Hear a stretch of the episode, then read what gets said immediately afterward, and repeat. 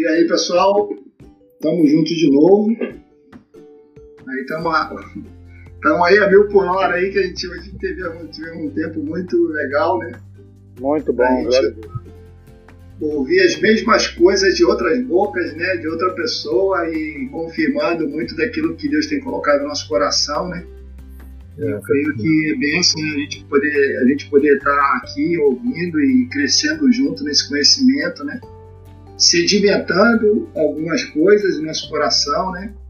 Amém. E entendimento e benção a gente poder estar aqui, né? E os irmãos que têm acompanhado a gente no YouTube aí no Instagram também.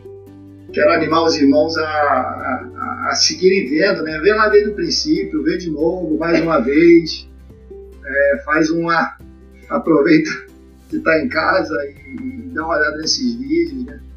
E a gente quer crescer junto também, a gente quer ouvir dos irmãos. Amém. E, e obrigado aí porque os irmãos estão juntos aí, né? E mais uma vez a gente junto aqui, né? Amém. Então, vamos ter uma, uma palavra de oração, né?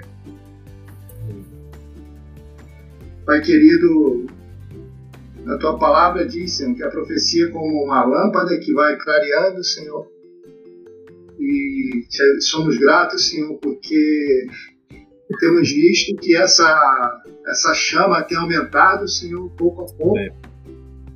Muitas coisas estão ficando claras, Senhor, e Tu tem usado a Tua igreja, Tu tem usado o Teu corpo para isso, Senhor. Amém. Obrigado, Senhor, pela oportunidade que tivemos hoje, mais cedo, de ouvir aquele irmão. Oh, Jesus. Obrigado mesmo, Senhor. Obrigado, Senhor, por isso, Senhor, e que a gente possa seguir crescendo, Senhor. Nos ajuda aos nossos olhos, Senhor. Nos dá entendimento, compreensão, Senhor. Que, que não erremos mais por não conhecermos a, a Tua vontade, a Tua palavra, Senhor, mas que possamos é, corrigir, Senhor, e prosseguir em conhecê-lo, Senhor. Nos ajuda, Pai, em nome de Jesus. Nos dá graça. Amém. Te agradecemos em nome de Jesus. Amém. Amém. Amém. Amém. É, Amém. Muito bom, querido. Muito bom estar junto. A gente, o, o, Carlos falou hoje, vou deixar um pouquinho mais claro aí, né? Um pouquinho mais cedo a gente, nós fomos convidados, como vários outros irmãos aí, para escutar um, um irmão judeu que crê em Jesus como Messias de Israel, que vive hoje lá em Israel, é, em uma daquelas cidades, e uh, falando a respeito da experiência dele. E foi muito animador para a gente, né? porque uh, nós estamos, todos nós estamos bastante agitados, nós ouvimos, né? porque foi, foi, bastante animador. A intenção da gente ao falar isso tudo aqui, né? A gente já está aí há vários, já tem mais de meses aí que a gente está falando, deixando coisas publicadas é, para trazer um fundamento que visa desconstruir uma tradição de visão que nós herdamos dos nossos pais nos atrapalha e nos impede muito de, de, de, de progredir. Né? E a gente também aqui tem, nós três aqui temos um entendimento, talvez outros também tenham, de que também isso veio da parte de Deus. Né? Para que no momento que ele quis, ele começasse a desvendar os olhos. Né? Nenhum de nós é, é, tem nada para dar que não tenha recebido. O que a gente tem para dar, se é que a gente tem algo para dar, nós recebemos. Então, é, isso nos coloca no nosso lugar, né?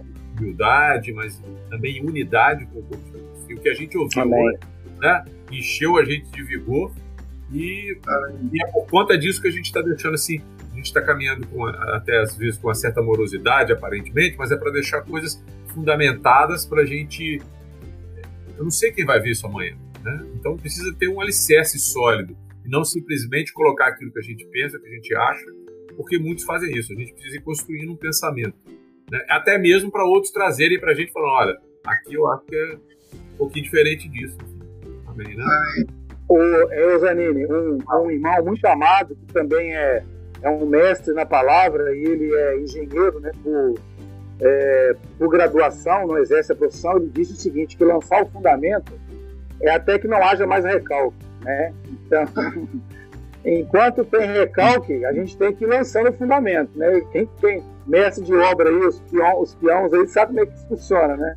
Bate estaca para dentro da terra até que a bate-estaca ela não tenha mais recalque. Então eu creio que esse tempo é, é, é, investimento, não é gastar tempo, é investimento. E é falar as mesmas coisas e é poder é, encher mesmo, né? Trabalhar isso com, com firmeza até que a coluna esteja bem fortalecida para que possa lançar aí o, o, restante da obra, né? Deus nos ajude aí. Né? Deixa eu te falar uma coisa. Então, se eu estou entendendo bem, porque eu não entendo dessa linguagem, né? Se eu estou entendendo bem, o recalque é algo que você não pode confiar para sustentar o fundamento, é isso? É, não pode ter mais recalque, né? Tem recalque que... é não segura. Não é, é isso aí. Entendi. É isso aí. Entendi. É isso mesmo. É isso aí. Então nós vamos continuar. vamos continuar aqui trazendo esses fundamentos para a gente entender essa relação entre Israel, o Messias e o Reino de Deus. Mas por que esse caminho? Né? De compreender a justiça de Deus no seu reino e não outro, talvez assim, é, mais didático, vamos dizer assim, né? tipo estudar a história, a história da igreja, por exemplo. Por que, que a gente não escolheu isso? Porque, na verdade, o que a Escritura promete para nós e que Jesus pregou, essa boa nova que ela promete, que Jesus pregou, ela se refere ao reino de Deus. E não propriamente a uma nova religião, por exemplo, que foi o que esse movimento que a gente hoje conhece como cristianismo acabou se tornando ao longo dos anos, né? Às vezes a gente escuta muito isso. Por exemplo, quando vai falar de Jerusalém, vai falar ah, é a cidade é, que é importante para as três religi maiores religiões do mundo: judaísmo, islamismo e cristianismo. Só o fato de haver essa comparação já tira a realidade da justiça de Deus para o seu reino, porque o reino de Deus é incomparável. Ele não é uma religião, apesar de nos ligar, de nos religar com ele através seu Messias, né? E ao longo dos anos isso foi se distorcendo por um monte de motivos, mas principalmente porque nós abandonamos as raízes da nossa fé. Então a gente precisa encontrar um caminho de volta. Primeiro o Senhor mostrou que há uma necessidade de voltar. E tem mostrado o caminho para gente. E esse caminho é de volta às raízes da nossa fé. Né? Com o tempo, é, o que foi acontecendo? O nosso afastamento e a pregação do evangelho como uma mensagem de uma nova religião, a mensagem messiânica, o que, que eu chamo de mensagem messiânica? A mensagem que Jesus pregou. Ela passou a ser a mensagem que dessa nova religião. Aceitar Jesus para ser salvo e morar no céu. Né? E eu estou dizendo isso assim com muita tranquilidade, sem nenhum peso de juízo. É, não estou sendo sarcástico. É o que, de maneira geral, a cristandade prega. Aceitar a Jesus para ser salvo e morar no céu. Essa mensagem ela é incompleta. E ela deixa para trás a essência do reino. Principalmente o que é o nosso papel como cidadãos do reino é como se nós recebêssemos uma graça, mas uma graça que não transforma a minha vida a ponto de exigir de mim é, provas e continuidade dessa mudança. Então, a imensa maioria é, das nossas dificuldades hoje, como corpo de Cristo, é, e também nos nossos erros nessa caminhada como igreja, elas começaram nesse desvio o desvio da própria mensagem. O desenvolvimento denominacional, por exemplo, é, entre outros problemas humanos que nós temos, né, ele acaba por sustentar essa mensagem é, e piora ainda mais o quadro, quando de uma maneira geral a gente começa a compreender o reino como a igreja. Aí a igreja entre aspas. E por vezes a gente acha até que o reino de Deus é a minha denominação, é a própria denominação. E a outra está fora disso. Né? Então, Saline, rapidinho. É interessante o que você falou, porque quando você quando você vê Paulo falando de unidade, ele não está falando unidade entre os gentios. Ele está falando unidade entre o judeu e o gentio. Porque na cabeça de Paulo, na cabeça dos irmãos lá, era inconcebível pensar que numa cidade houvesse dois, duas famílias separadas, que houvesse um, um corpo dividido. Era inconcebível para eles entenderem que, que se não havia dois, imagina cem né, que a unidade que ele fala ali de Efésios é a unidade entre gentil e judeu. Nós já somos um, já somos um hoje, pela cruz, o Senhor já fez essa obra. O que eu tenho que viver é essa, essa realidade, é outro processo. Mas Amém. eu tenho que viver essa realidade, né? Amém. É disso aí que a gente está falando, né? Essencialmente, é, assim como consequência, esse tipo de visão do evangelho, da mensagem messiânica, é, esse tipo de visão ele ignora o papel fundamental de Israel. Por quê? Porque ele caminha em uma. É o que você está colocando aí agora. Ele caminha em uma dissonância né, com a, a, exatidão do papel do Messias. O, o Messias ele não veio é, apenas, e esse apenas entre aspas, para nos salvar do inferno. Ele não veio para isso. Veio para destruir as obras do diabo, veio para nos salvar do inferno, nos levar para o reino de Deus, para o reino da sua luz. Amém. Glória a Deus por isso. No entanto, ele veio para restabelecer o reino. O que é, diferencia dessa mensagem que a gente está Por isso, a gente tem enfatizado tanto nas raízes da fé para a gente entender o que é esse Israel. Então, dentro disso, o Messias, Jesus Cristo, né? Cristo é Messias. O Messias e Israel eles são inseparáveis.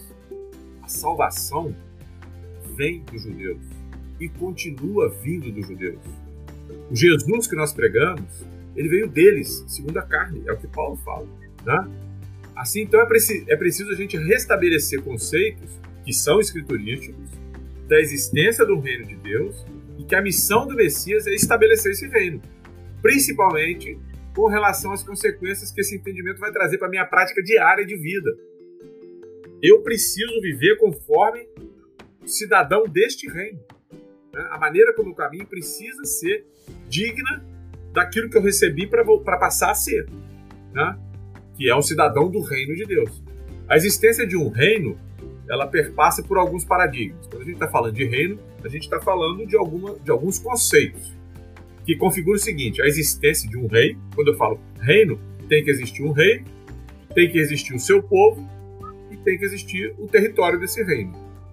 Né? O reino do qual nós fomos feitos é, cidadãos, da que a gente está discutindo aqui, neste reino, o rei é o Deus criador, o Deus do nome, o Deus do tetragrama, do Yud, Rei, Vav, Rei, ou o Deus que a gente trouxe uma sonoridade para isso errada, mas vamos usar aqui para a gente ficar mais fácil.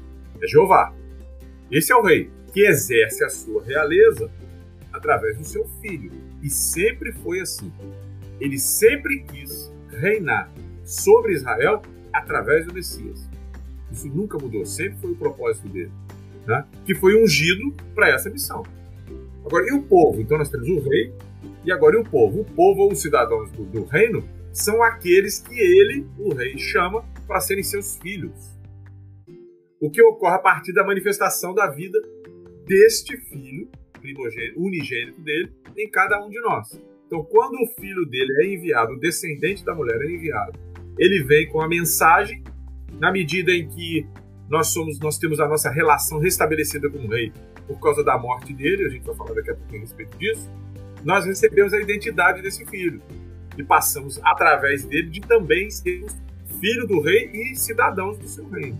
Então esse filho dele, descendente da mulher, deixa de ser um unigênito, como ele era, porque Deus amou o mundo de tal maneira que enviou seu filho unigênito para ser um primogênito entre muitos irmãos. A partir da morte e ressurreição dele é isso que acontece. Agora, e o território? Então, nós temos o rei e temos o povo. O território. O território é o âmbito da vontade do rei. Né? Onde a, a, a vontade do rei é identificada e é obedecida, ali é o seu reino. O limite, eu costumo usar, é, por exemplo, a gente está vendo aqui o Carlos e o, e o, Marco na casa dele. Eles estão lá na casa dele. Vamos supor que essa porta é atrás do Carlos ali e dá para a rua. Então, onde que é o reino do Carlos? Até naquela porta. Naquela porta para fora, a vontade dele ela já não é obedecida como é dentro da casa dele. Então, o limite do reino é o limite da vontade do rei. Então, onde até onde a vontade desse rei é obedecida, ali é o seu reino. Onde a, a obediência dele não é identificada, ali não é o seu reino. Porque tem outro que reina. Porque ninguém pode servir a dois senhores. Não é isso que Jesus nos ensinou? Tem, se não é o rei aqui que está reinando, tem outro que está reinando lá. Tem outro que está dando a ordem daquela porta ali para fora. Essa descrição, ela parte então de uma essa descrição que eu fiz, né? Do rei, do povo e do seu território, ela, te, ela tem uma, ela vem de uma realidade espiritual, onde o, o, o Deus do tetragrama, o Jeová, já é rei desde a eternidade, como Paulo falou a Timóteo. Ele é o rei eterno. E tudo, que, e tudo isso já foi consumado antes da fundação dos tempos. Tudo isso que a gente está falando a respeito desse reino já foi consumado. Por que foi consumado? Porque precisava da morte do cordeiro. Ele foi imolado antes da fundação dos tempos, mas manifesto no momento físico. porque aguardava que essa manifestação física de tudo isso que estava na esfera é, espiritual ocorresse na esfera temporal e física, na matéria. E ocorreu que foi na cruz. Né? Paulo falou sobre isso aos Gálatas, quando ele fala assim: e na plenitude dos tempos, Deus enviou o seu filho, para que se tornasse fisicamente também real aquilo que já era real no mundo espiritual.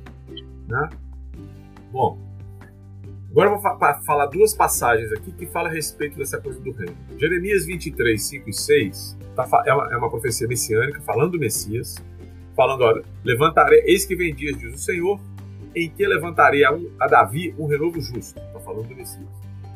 E rei que é, e rei que é, por exemplo, reinará e agirá sabiamente, executará o juízo e a justiça na terra. Nos seus dias, Judá, uma representação de Israel, Judá será salvo e Israel habitará seguro, ou seja, o povo todo.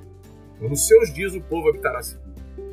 Eles aguardam por isso, né? e vai ocorrer. Mas é o rei. Ezequiel 37, 21 é interessante porque fala a respeito desse rei de novo como o príncipe de Deus, né? Diz-lhes, pois, Deus falando a Israel, assim diz o Senhor Deus, eis que eu tomarei os filhos de Israel de entre as nações para onde eles foram, e os congregarei de todas as partes, e os levarei para a sua própria terra. Isso já aconteceu. Assim eles serão o meu povo, e eu serei o seu Deus. O meu servo Davi reinará sobre eles. Só que Jeremias profetizou depois que Davi tinha morrido. Então, esse meu servo Davi está falando do Messias. Reinará sobre eles. Todos eles terão um só pastor, andarão nos meus juízos, guardarão os meus estatutos e os observarão. Conforme a profecia também que o próprio Jeremias falou em Jeremias 31, 31. O próprio Ezequiel, no capítulo anterior desse que eu estou lendo, ele falou a mesma coisa, ou seja, o Messias vai reinar sobre eles. E eles todos terão um só pastor e vão andar nos mandamentos e estatutos e observarão esses mandamentos e estatutos que agora não estão mais em placas de pedra, mas escrito no coração deles. Habitarão na terra que eu dei a meu servo Jacó, na qual vossos pais habitaram. Habitarão nela eles e seus filhos e os filhos de seus filhos para sempre. E Davi, meu servo, será príncipe eternamente, seu príncipe eternamente. Está falando do Messias de novo. Farei com eles uma aliança de paz, será aliança perpétua. Estabelecê-los-ei e os multiplicarei. E porei o meu santuário no meio deles para sempre. O meu tabernáculo estará com eles. Eu serei o seu Deus e eles serão o meu povo. E olha aqui, para terminar essa passagem. As nações saberão que eu sou o Senhor que santifico a Israel, quando o meu santuário estiver para sempre no meio deles. No meio deles, quem? No meio de Israel. As nações. Aí você pega todas aquelas, aquelas profecias de Zacarias, Malaquias, não lembro agora dos outros que falam, Isaías, das nações vindo para Israel para conhecer o Deus de Jacó. É o que está falando aqui. Mas com o príncipe reinando lá.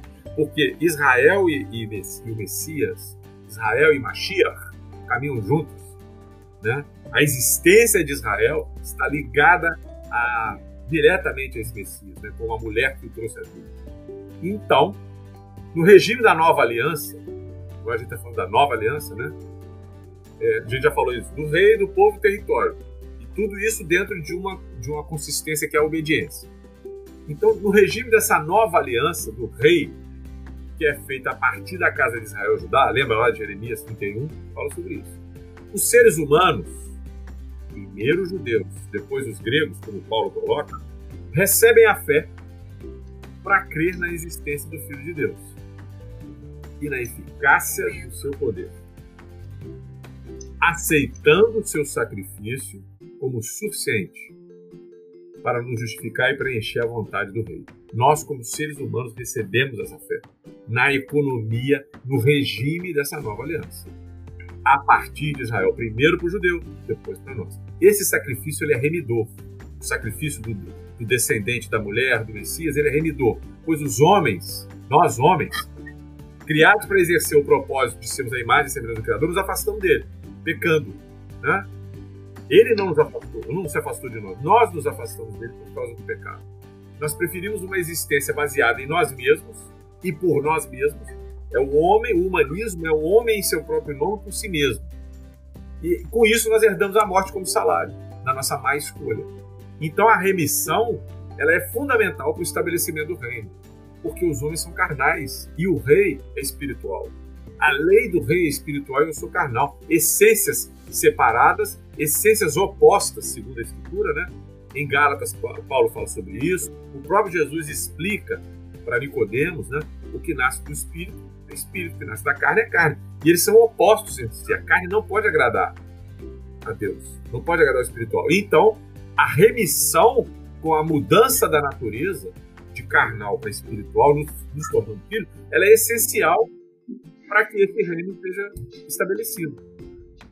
Então, nessa esse sacrifício remidor, ele vence essa sentença da morte, que era o salário desse pecado, anula a nossa dívida pela ressurreição, da ressurreição daquele que, que foi a propiciação de Deus, né? a justiça do rei para nós, para todos os que creem nessa obra e recebem essa graça real para adentrar ao reino, passando de uma existência que era carnal para uma existência que agora é espiritual.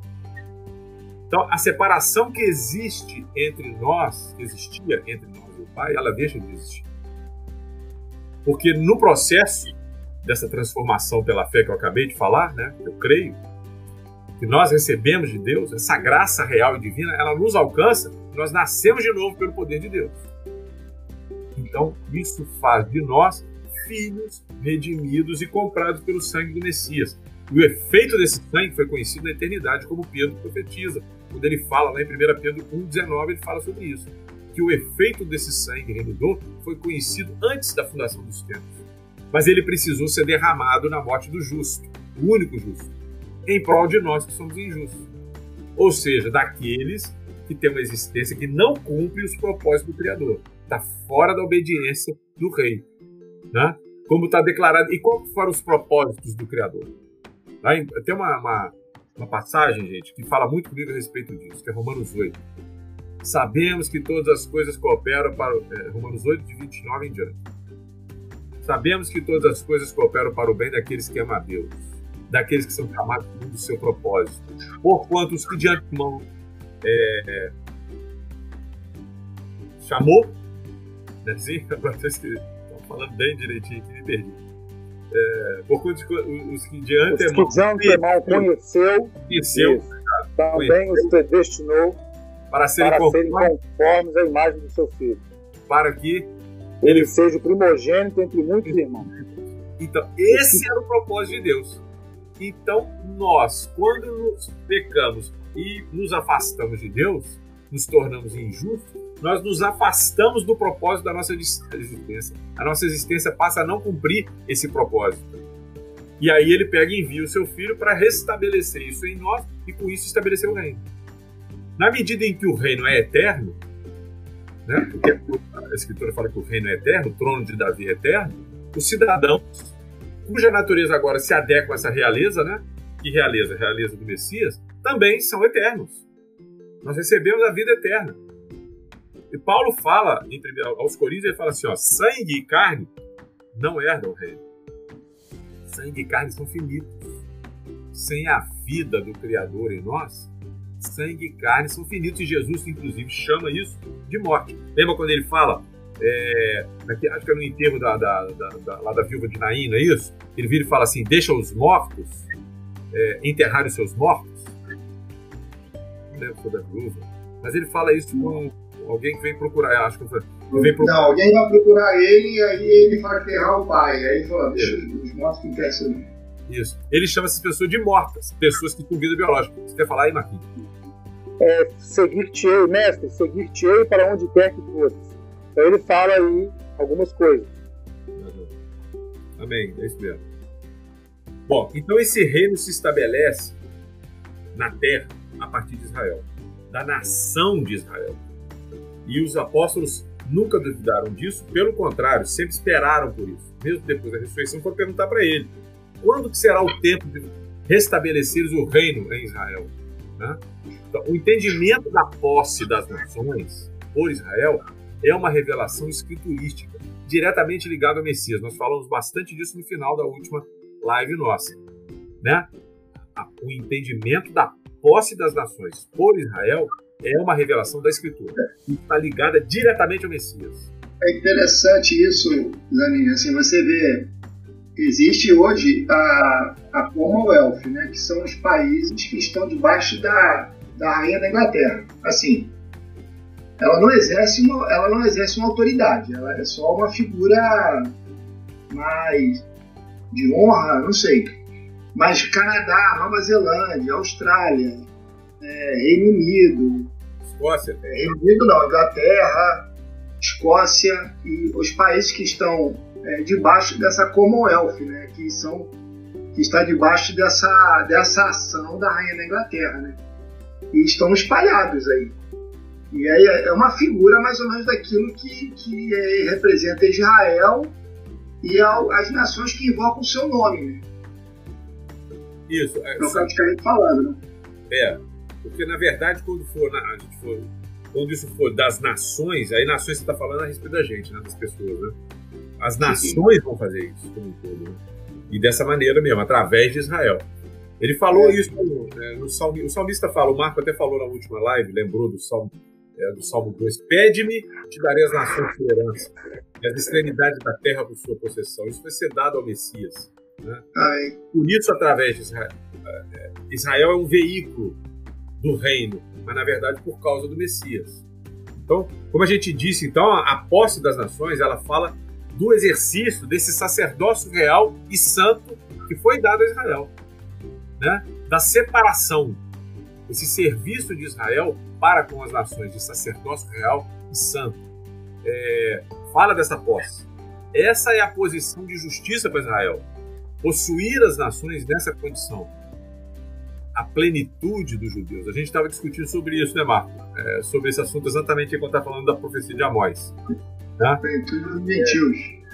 Isso. Como que, como que Israel vai possuir as nações? A gente conversou sobre isso na, na, última live, falando a respeito do verbo possuir em hebraico, que é usado para falar para Israel possuir a terra, né? É Yarash. Yarash, ao mesmo tempo que ele fala possuir, ele fala despossuir. Então a possessão da terra viria de uma despossessão de quem estava lá. Então, como que Israel possui as nações, ou conquista as nações? Através de despossuindo as nações dos ídolos às quais, aos quais fomos entregues. Porque lá em Babel, quando Deus diz, é, é, dividiu os povos e nações, ele separou para si Israel, nós falamos numa das lives sobre isso, ele separou para si Israel e ao mesmo tempo quando ele fez isso, automaticamente ele dividiu os outros em outras nações. Essas outras nações elas foram entregues por causa da idolatria que já existia entre eles, foram entregues para a adoração de outros deuses. E Israel, que foi separado como possessão de Deus para trazer o Messias, visando a remissão de todos. E aí Israel despossui as nações desses ídolos, né, do império das trevas, trazendo para o reino da luz do Filho de Deus, através do Messias que eles iriam gerar mais à frente. Então é uma possessão que vem por despossuir. Então tudo isso se assenta sobre um fundamento. E o fundamento não é Israel. O fundamento é o Messias. Sem ele, nada disso faz sentido nenhum. Israel é o que é por causa dele, por causa do Filho de Deus, que viria entre eles, mas a partir de Israel. A gente precisa honrar e entender isso. Né? A, a existência dele, a existência do Messias ungido, não tira a responsabilidade desse comissionamento de Israel. Como eu disse, o que a gente entende é que eles caminham juntos. Nem tira o sentido de existência de Israel. Então não faz sentido eu entender uma teologia da substituição, por exemplo, de que a multidão de nações que hoje nós conhecemos no nosso meio como igreja, mas vai bem além disso, mas a gente entende dessa forma, não veio para substituir Israel. Não, isso não faz o menor sentido com o ensino da Escritura, ainda que nós tenhamos aprendido assim de nossos pais. Mas teve uma tradição aí, quando a gente foi estudar história, é, em algum dia nós vamos estudar história a respeito disso, a gente vai poder falar mais a respeito desse assunto propriamente. Mas ao contrário, então, o Messias ele dá sentido ao propósito da existência de Israel. Tanto de intercessão quanto de sacerdócio. O chamado e essa comissão de Israel, eles apontam para onde? Para o cetro do descendente de Judá, que, que, que Jacó profetizou lá em, em Gênesis 49. Ele aponta, o chamado e o comissionamento de Israel apontam para o filho da mulher, o descendente. Ele é que vai receber todo o poder sobre todas as nações para o Senhor, para o Pai, para o Deus do tetagrama, o Yud Rei o Jeová que a gente fala. Mas essa verdade, ela ocorre. Né? A gente leu aqui Ezequiel 37, ele não vai reinar, e quando ele estiver reinando no meio de Israel, Israel está na posição de justiça. O que é a posição de justiça para Israel? Lá não é reino? Então eles vão estar no território, eles vão estar obedecendo e o rei vai estar presente. Então, quando o meu tabernáculo estiver edificado no meio de vocês eternamente, aí o que, que ele fala, termina a profecia? As nações crerão e verão que eu sou o Senhor. Então, essa realidade toda que a gente acabou de escrever, ela existe sobre o trono de Davi. O trono de Davi não é no céu. Não é o trono do Pai, é outro trono. O trono de Davi é um reflexo, como se fosse uma sombra disso aqui no nosso meio. E necessária. Porque a sombra e a figura, ela não, elas não estão desconectadas daquilo que existe. Né? É importante a gente falar isso. Por quê? Porque essa história da figura é, entrou no nosso meio como se fosse uma coisa só alegórica e que não tivesse muito sentido e que já acabou. Isso não é uma verdade. Isso não é uma verdade. Porque a sombra, ela exerce alguma coisa, ela aparece para mim por conta da luz que é estabelecida sobre um anteparo e esse anteparo mostra a sombra aqui para mim. Então a sombra tem um significado, é o eduto, é o testemunho. Aquele que vê, lembra. Então quando eu vejo, lembro e dou honra àquilo que é sombra, eu estou dando honra para aquilo que está trazendo a figura à existência. Eu não posso me esquecer disso. Então o trono de Davi, onde o Messias tem que se assentar na terra e ele vai se assentar na terra sobre esse trono, aleluia, isso é figura, é sombra de uma realidade espiritual, mas que é Deus quem criou para que aconteça. E aqui novamente vai entrar com clareza o propósito desse chamado sacerdotal. Uma vez o quê? Que existe uma batalha espiritual. A gente não está falando aqui das nações, Marco, que tem que ser despossuídas dos ídolos a que eles foram entregues. Ora, a gente está falando de deuses, né? Lembra de Daniel? Está lendo Daniel? Marquinhos está dando aula de Daniel, tremendo. Tá mesmo, tô prevendo. Você fala pouco, mas o pouco você fala, tô, tô captando, tô caminhando. Lá ele fala, ele dá uma visão pra gente que é tremenda. Né? Pô, ele fala do príncipe do reino da Pérsia e da Grécia. A Grécia nem existia ainda. E ele, esses príncipes são anjos, demônios. E aí, ele, quando ele fala do príncipe de Israel, que é Miguel, o que quer dizer Miguel? Quem é como Deus. Imagina, entendendo? Miguel discutindo com. brigando com Satanás pelo corpo. Aliás, do contrário, né? Satanás brigando com Miguel pelo corpo de Moisés. E o tempo todo ele brigando com Miguel, Miguel fala assim: quem é como Deus? E o que Satanás caiu, que levou ele à queda, que ele falou que ele queria ser semelhante a Deus. Então, a própria existência de Miguel e o nome dele, a identidade dele, bota em xeque a Satanás. Quem é como Deus? E ele querendo ser como Deus, né? Então, batalhas espirituais para Israel despossuir as nações são batalhas espirituais que ocorrem. Por quê? Porque nós gentios somos possuídos pelas divindades que nós colocamos para serem adoradas no nosso dia a dia. Mamon, e, e todas estão voltadas para o ego do homem. Né? A idolatria ela foi criada pelo homem é, como uma forma de saciar as nossas necessidades egocêntricas, né? Você tem Deus do Baco, Deus do sexo, Deus disso, Deus daquilo. Hoje eu não boto mais nome neles. Mas quando eu ofereço a minha vida para ser entregue a esses tipos de práticas, de pensamentos e de valores, a Bíblia diz que isso que é ofertado é a demônio que eu estou ofertando. Então, esse chamado sacerdotal e o propósito da existência de Israel chama à existência toda essa batalha espiritual. Porque a, a nossa luta não é contra, contra o sangue e contra a carne, é contra os principados e potestades das regiões celestiais. Por isso nós precisamos que Israel esteja na sua posição de justiça, porque quando eles estão na plenitude dos judeus, Paulo chama isso de vida entre os mortos. Vida entre os mortos é ressurreição. É a mensagem do Evangelho, é a mensagem do reino e é a volta do Messias. Porque quando ele vier, antes os mortos ressuscitarão. Então, quando eles creem em Jesus como Messias, isso traz o Messias. É isso que apressa a sua vida. Batalha espiritual. Até. Zanini, Oi.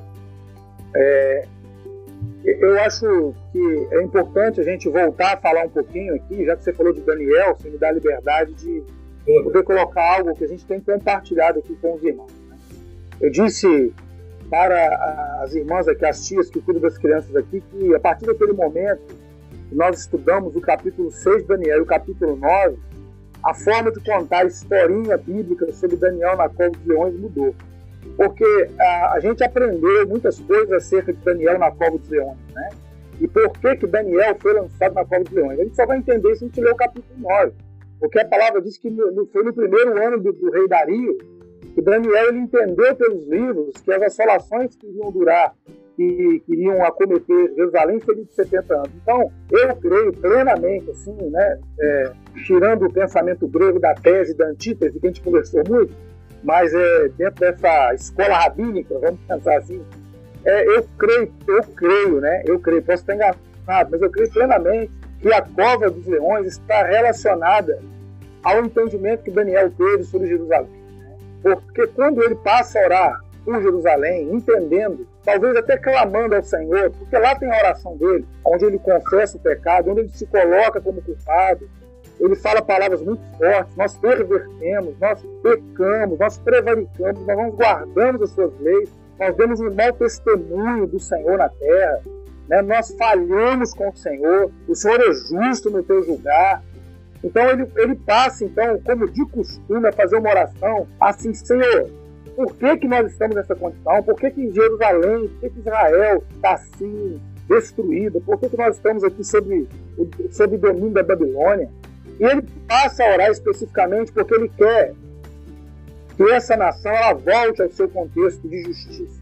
Então, pareceu bem a Dario constituir ali, é, a palavra diz aqui, sobre o reino, 120 sátrapas. E esses homens, eles, então, instigados por Satanás, eles querem calar uma oração.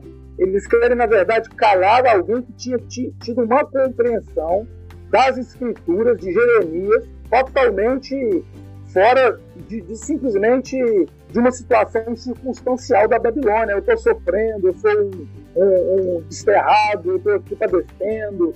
E assim como Pedro escreve para os irmãos lá, falando, amado, a gente não pode perder o foco de quem somos, nós temos que viver para a justiça. Jesus, vivamos para a justiça. Ele morreu pelos nossos pecados, levou sobre o, o corpo, sobre o corpo dele os nossos pecados, carregou foi para o madeiro para que vivamos para a justiça. Então Pedro ali vai falar o papel do marido, o papel da esposa, o papel do servo, porque nós temos que continuar vivendo. Então Davi, eu creio plenamente, que ele entendeu isso e passa a orar, então eles se levantam para calar a Davi. Porque Davi estava orando para que Daniel. a essa nação se mantivesse de pé, para que o Messias ele, ele, ele, ele aparecesse, ele nascesse na terra. Né? Então Satanás ele não queria. Então aí vem a cova dos leões para é, fazer calar Davi. E a palavra fala muito claramente, né? Que Davi orava três vezes por dia, Daniel. como de costume, como de costume. Não foi por causa do decreto. Daniel. De costume. Amém? Você está falando da vida. É Daniel. Oh, perdão, perdão, perdão. Me perdoem, Daniel. É, tantos personagens, né? tantos é, personagens. Davi, que tá é, é porque a gente, como diz o cara, nós estamos com fogo nos olhos. Mas Daniel, esse, esse Daniel, né? sai Davi. Mas é o Daniel, é o Daniel é, que entende isso. Então isso é tremendo, porque quando nós também entendemos a nossa vocação, entendemos o nosso papel, a gente vai ser perseguido. Essa palavra da batalha espiritual. Amém. Louvado é? seja Eu creio que muitas vezes não querem, não querem passar por isso, porque isso exige, exige uma, é uma contracultura, né? é uma contracultura está já com, é, cristalizada há muitos anos, como você falou de tradição, é preferível a gente usar a palavra escola, né? É, lembra lá do conselho do nosso irmão? A palavra escola é melhor. Só é isso aí. Falo mais. Tremendo, eu nunca tinha, tinha é, pensado dessa forma a respeito da Copa do mas amém, é isso mesmo, eu creio, eu, eu creio que está certo isso. Bom, então, é, então tem, a gente está falando a respeito dessa necessidade dessa batalha. É, aliás, existe a, a, batalha espiritual, ela é necessária para que as nações sejam despossuídas para passarem a ser possuídas pelo Senhor. E esse ministério ocorre na terra, no meio da criação, que foi o que a gente leu lá em Ezequiel 37, por exemplo. Né? Em Apocalipse, a visão de João é muito tremenda, né? Apocalipse 7, 9, olha o que ele fala. Depois dessas coisas vi, eis uma grande multidão que ninguém podia enumerar, de todas as nações, tribos, povos e línguas, em pé diante do trono e diante do cordeiro, vestidos de vestiduras brancas, com palmas nas mãos, e clamavam em grande voz, dizendo: Ao nosso Deus que se assenta no trono e ao Cordeiro pertence a salvação. Olha que visão tremenda, né? Louvado seja o Senhor, louvado seja o Senhor. É, urge agora que a gente traga à luz novamente aquilo que a gente falou lá do, do primeiro concílio. Ô, Zanini, Oi. Zanini, já que você leu essa, já que você leu essa passagem de Apocalipse, para fechar, né, que você está indo com outro assunto, é Apocalipse 21, ela vai falar desse santuário, né? Fala e nela não vi santuário, porque o seu santuário é o Senhor, o Deus Todo-Poderoso e o Cordeiro. A cidade não precisa nem do sol, nem da lua, para lhe darem claridade, pois a glória de Deus a iluminou e o Cordeiro é a sua lâmpada.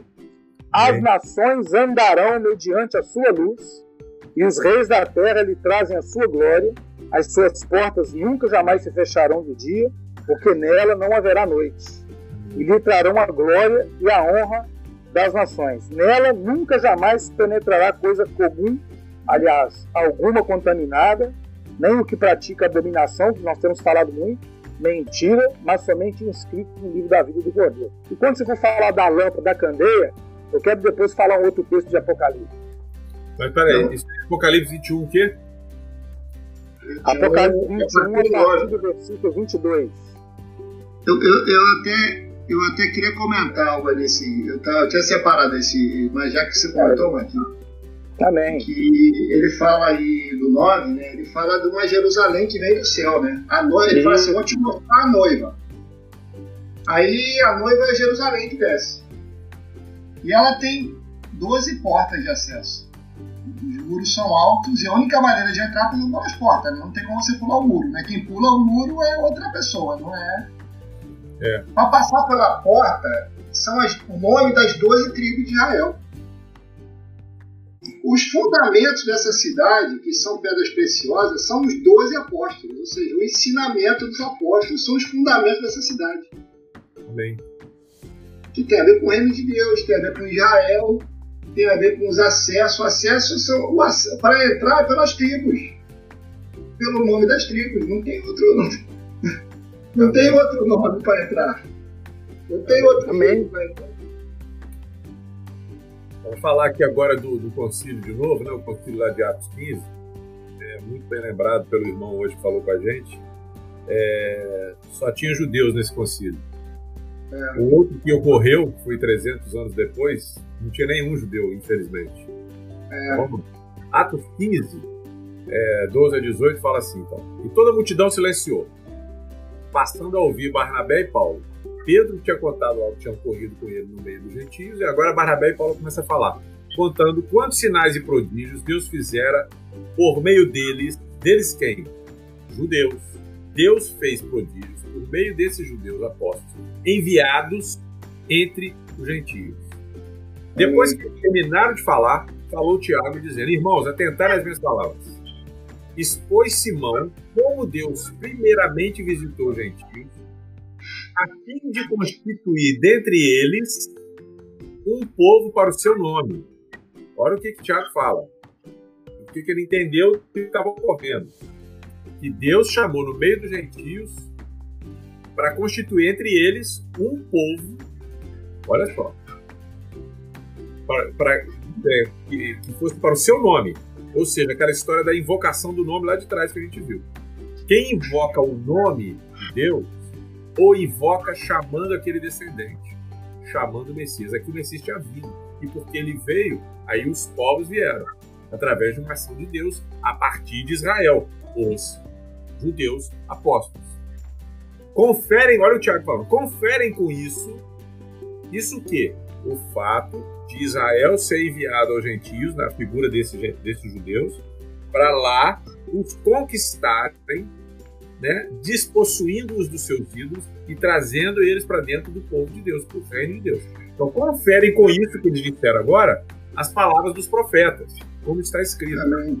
Cumpridas essas coisas, voltarei e reedificarei o tabernáculo caído de Davi.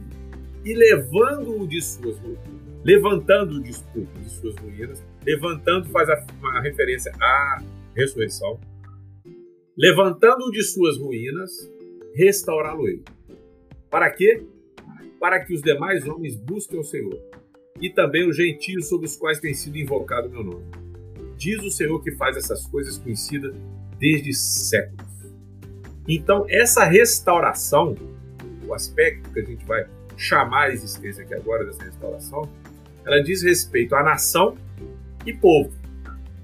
A restauração, ela visa a plenitude, a restauração do tabernáculo, a restauração do povo da nação, visa, no seu chamado sacerdotal, né, da batalha espiritual que a gente está explicando, que foi para destruir as nações seus ídolos, ela visa a plenitude de Israel. O que é plenitude? Lembra do copo d'água?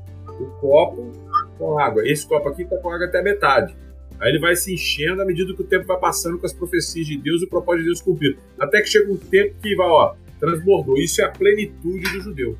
Quando você chega na plenitude do que Deus espera, você está em uma posição de justiça.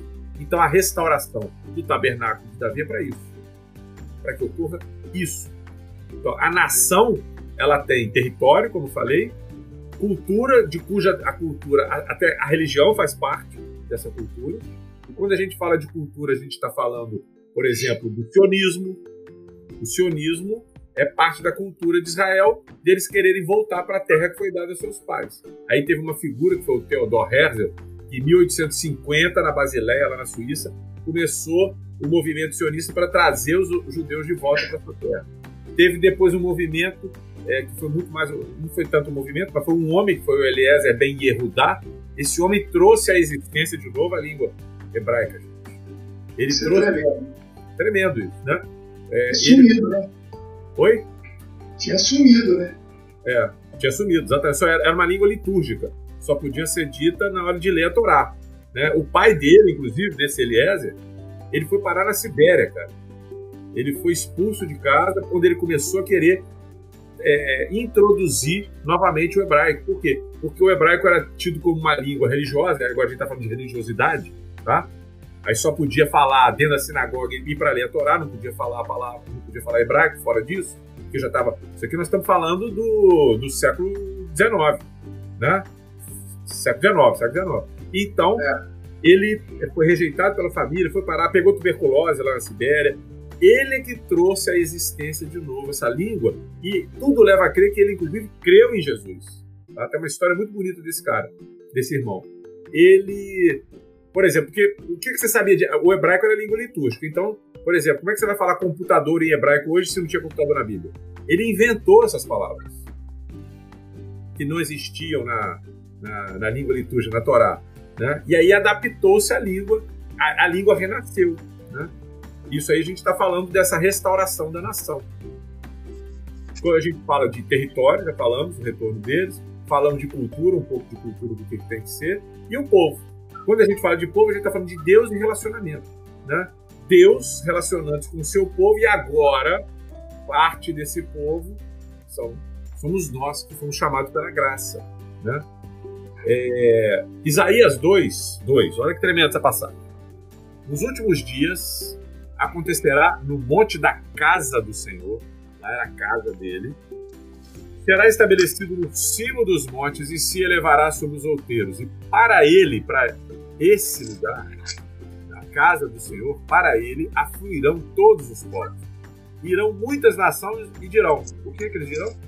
Vinde, subamos ao monte do Senhor e à casa do Deus de Jacó, para que nos ensine e os seus caminhos e andemos pelas suas veredas, porque de Sião de Sião sairá a lei e a palavra do Senhor de Jerusalém. Então, aqui está falando da volta do para a terra. E Isaías aqui já está profetizando a respeito já do reino milenar, ou seja, quando o Messias habita em Israel. Mas está dizendo a respeito desse reino como ele vai ser. A casa do Senhor, no lugar onde ele estabeleceu em todo o universo. De todo o universo, o lugar que ele escolheu foi Sião, para ele fazer ali habitar o nome dele. E onde está o nome dele? Ele está por isso que Israel tinha que ser santo. Porque ele habita no meio do povo. E porque ele é santo, o povo tem que ser santo. Se o povo onde ele habita não é santo, primeiro ele já não pode habitar ali. E em segundo lugar, quem olha não consegue ver a sua santidade, nem vê-lo, nem saber que ele está habitando naquilo que não é santo, não é sagrado. Então agora, até agora, o que, que nós temos visto? Que nós temos visto tanto mais confirmada, como o Pedro falou, a palavra profética e nós fazemos bem atendê-la como a candeia que brilha. Você queria falar de alguma coisa da candeia aí, não foi, Marcos? Você falou? Ah, eu queria falar, porque a gente falou várias, várias vezes sobre essa questão aí da candeia. Uhum. E, e para mim, assim, quando você fala do Messias, é tremendo, né? Porque não é, não é, não é Israel como centro, é Jesus, é o Messias, Sim. né? Ele é o centro, ele é que vai encher tudo, né? E, e tal. E em Apocalipse 22, é, quando é, João está escrevendo sobre isso, eu acho tremendo porque lá no versículo. É, vou, vou, ler a partir do versículo primeiro, mas é tremendo o, o versículo 4 e 5, né? É Apocalipse 22.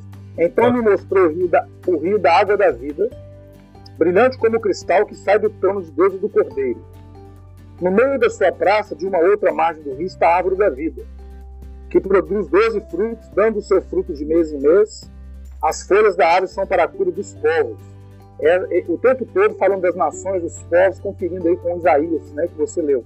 Bem. Nunca mais haverá qualquer maldição, nela estará o trono de Deus e do Cordeiro. E seus servos o servirão, né? A centralidade do Cordeiro o tempo todo. Contemplarão a sua face e na sua fronte está o nome dele. Olha, olha que tremendo isso. Então já não haverá noite, nem precisam eles de luz de candeia. É, primeira, primeira, primeira Coríntios 13 fala que três coisas permanecem, né? A fé, a esperança o amor. E, e, Paulo fala lá sobre a questão da profecia. Já não vai ter profecia. Então a profecia ela tem um tempo para se cumprir. Precisamos de ter a profecia nesse tempo mesmo, como uma candeia, mas vai chegar um momento que não haverá noite, nem precisam eles de luz de candeia, nem da, da luz do sol, porque o Senhor Deus brilhará sobre eles, até que a estrela da, até que o dia clareie a estrela da alva. Então nós temos que perseverar até esse dia. Que bacana. E reinarão pelos séculos dos séculos. Então é tremendo, é a esperança. Que a, acima de tudo, a nossa, a nossa condição aqui, Jani, eu creio que é também de trazer esperança. É de possuir possuir, mas trazer esperança. Amém. O coração Amém. daqueles que tem esperança. A esperança de Israel, né? A esperança de Israel. Cara, glória a Deus, Marquinhos. Glória a Deus, Marquinhos. É 22 de 1 a quanto? De 1 a, 5. Tá. É, isso aí eu vou ter que introduzir no, no, nos escritos que eu tenho. Glória a Deus, cara. Glória a Deus. Amém. Cara, até me perdi aqui agora. Essa foi forte. Louvado seja o Senhor. Amém. E com Amém. 1 Coríntios 13, né? Que fala da. 13, Amém. é, sim. Então, Daquilo tá. que vai passar, né? Daquilo que vai passar. Daquilo que vai passar, amém. Amém. É. Então, queridos, é, foi, foi forte essa. Falando então na... foi. A, a, palavra profética, então, ela tem se confirmado cada dia mais, né? Clareado para entender. E, e, a gente vê que ela é confirmada nessa materialização que ocorre no seu cumprimento. É como se fosse aquilo que produz É, a luz de Deus ilumina a profecia e ela gera uma sombra na terra. Aí essa sombra agora se materializa. Essa figura se materializa. E quando ela se materializa, eu entendo mais e eu caminho mais. Então a figura ela é importante para mim é, na medida em que me gera o caminho e me mostra. Então é, esse cumprimento, então, ele ocorre, essa materialização da palavra profética, ela ocorre ao longo dos tempos, ao longo dos anos. Na realidade, o que aconteceu lá nos dias de Babel, a gente está falando de nação, é, não, foi, não foi mais uma reação de Deus aos erros da sua criação. Não foi um plano B, mas ao contrário. Com a criação de Israel, que precisava ser criado, que era a mulher que traria à luz aquele descendente, com a criação de Israel e, e das outras nações, o Senhor caminha nos seus propósitos. Foi isso que aconteceu. A candeia brilha, enxerga um pouco mais. E amplia o acesso dos homens a essa revelação da sua realidade espiritual. Foi isso que aconteceu em Babel. A candeia clareou, ele fez o que tinha que fazer, profecia se cumprindo, mas quando a profecia se cumpre, ela traz à luz para mim a revelação do propósito de Deus. Foi isso que ocorreu. E aí eu consigo enxergar um pouco mais e caminhar um pouco mais. Eu alcanço um pouco mais. Né? Sim. E eu quero trazer à luz agora Isaías 46, de 9 a 13, que aqui é um versículo que fala a respeito dessa coisa da relação de Deus com os propósitos dele e com a terra, com a soberania dele. Né? acabando de vez com essa história de Deus permitiu e de, de plano B. Oi. Você, falou coisa? Janine, você não quer parar por hoje não para começar outra parte não, isso aí? Pode ser, ué. Porque, é porque já está chegando o tempo, a hora aí, e, e, aqui eu vi que a coisa também é um, é um feijão com arroz bem com um cozinho bom, entendeu?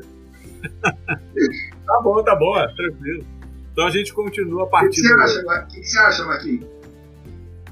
É, eu acho benção. Eu, eu, só, eu só acho que o Zanini podia ler esse texto de, de Isaías Sim. 46, dando como ah. se fosse um spoiler aí para a próxima. É, e também fecha o, anteri o anterior. Ok, ok. Então vamos lá.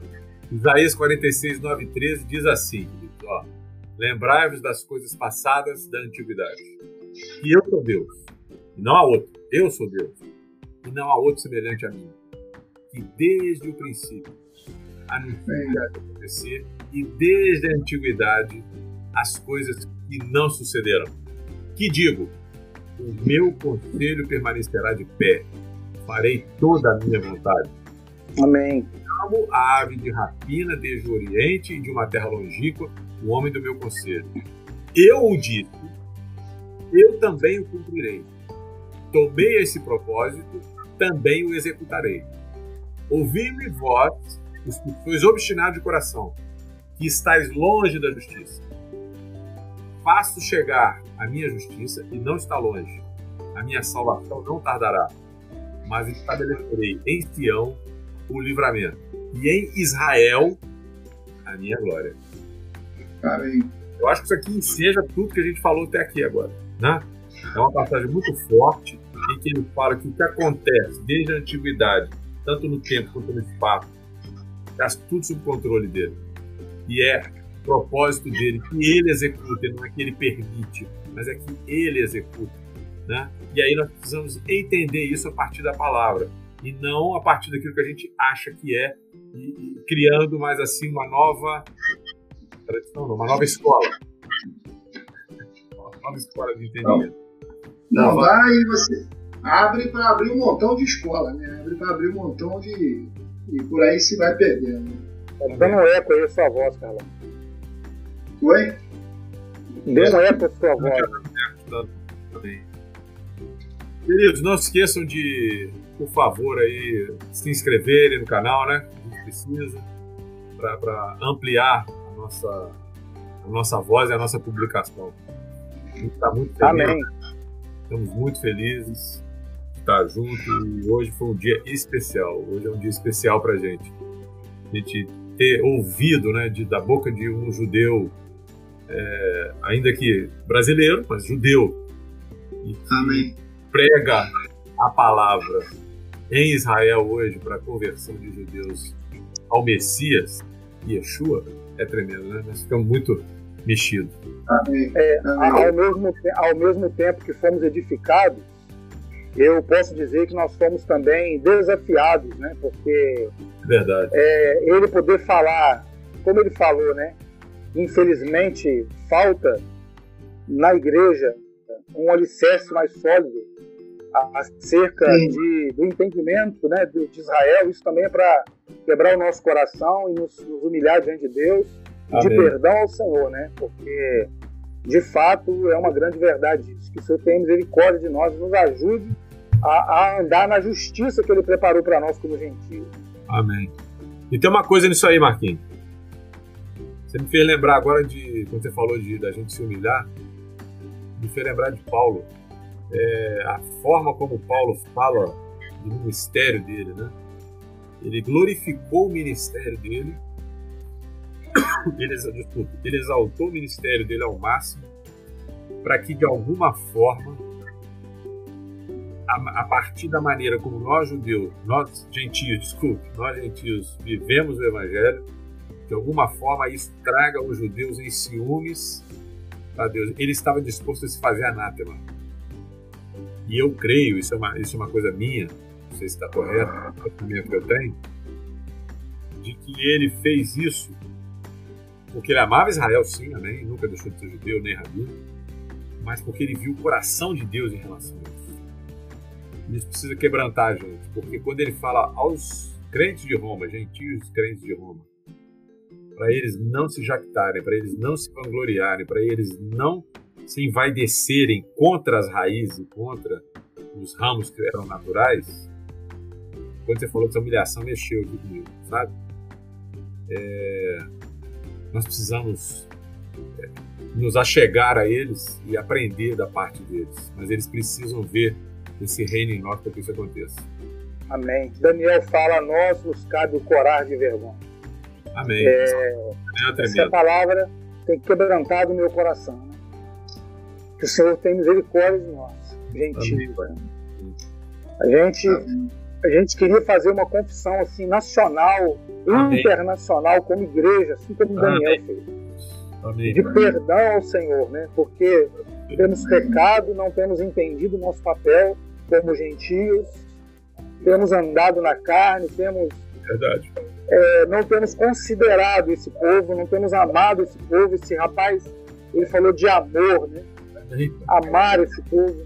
Senhor, nos ajude a amar esse povo e, e aceitá-los no nosso coração e orar por eles para que eles possam novamente voltar, né? voltar, volta a Israel. A palavra né, diz, volta a Israel. Né? Volta Israel. O Pai amou esse povo com amor eterno. Com amor eterno eu te amei. Eu chamo ele bichinho de Jacó. Amém. Então, que o Senhor nos ajude a cumprir a nossa justiça como gentil e entender isso, né? Em nome de Jesus. É minha oração nessa tarde. É de perdão ao Senhor. Em nome de Jesus. Amém. Amém.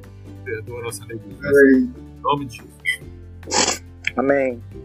Louvado seja o nome